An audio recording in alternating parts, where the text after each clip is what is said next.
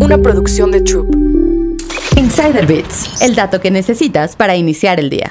En Silicon Valley, desde fundadores, inversionistas hasta trabajadores de startups están evitando el alcohol para mantenerse sanos y con energía. Un inversionista comentó que no beber alcohol le había ayudado a aumentar su productividad, ahora dormía mejor y tenía más energía cuando hacía ejercicio. En una encuesta realizada este 2023 por el Instituto Nacional sobre el Abuso del Alcohol y el Alcoholismo de Estados Unidos, reportó que 33% de las personas mayores de 18 años afirmaron no haber bebido en el último año. Otro inversionista dijo, la gente se está dando cuenta de los efectos negativos del alcohol. Hay una comunidad de CEOs, fundadores e inversionistas de gran éxito que toman esta decisión. En los últimos años, más personas que nunca se están uniendo a este movimiento de no consumir alcohol, sobre todo después de haber pasado la pandemia. Según este mismo instituto, algunas personas dejan de beber para reducir el estrés y la ansiedad, y no solo para combatir la adicción. Además de aquellos que evitan el alcohol por completo, algunos eligen estilos de vida en el que beben de forma moderada y ocasionalmente. Este cambio de hábito es aún más destacado en el sector tecnológico, donde el alcohol suele estar muy presente. La bebida y la cultura de fraternidad han ocasionado problemas laborales y malos comportamientos en startups como WeWork. Según un informe de la Organización Mundial de la Salud, para muchos técnicos preocupados por su salud, no beber alcohol es la decisión correcta. El auge de la sobriedad en la comunidad tecnológica también ha dado paso a un frenesí de startups que elaboran bebidas sin alcohol. Por ejemplo, el aperitivo sin alcohol GIA, que ha recaudado 6.7 millones de dólares de Clio Capital,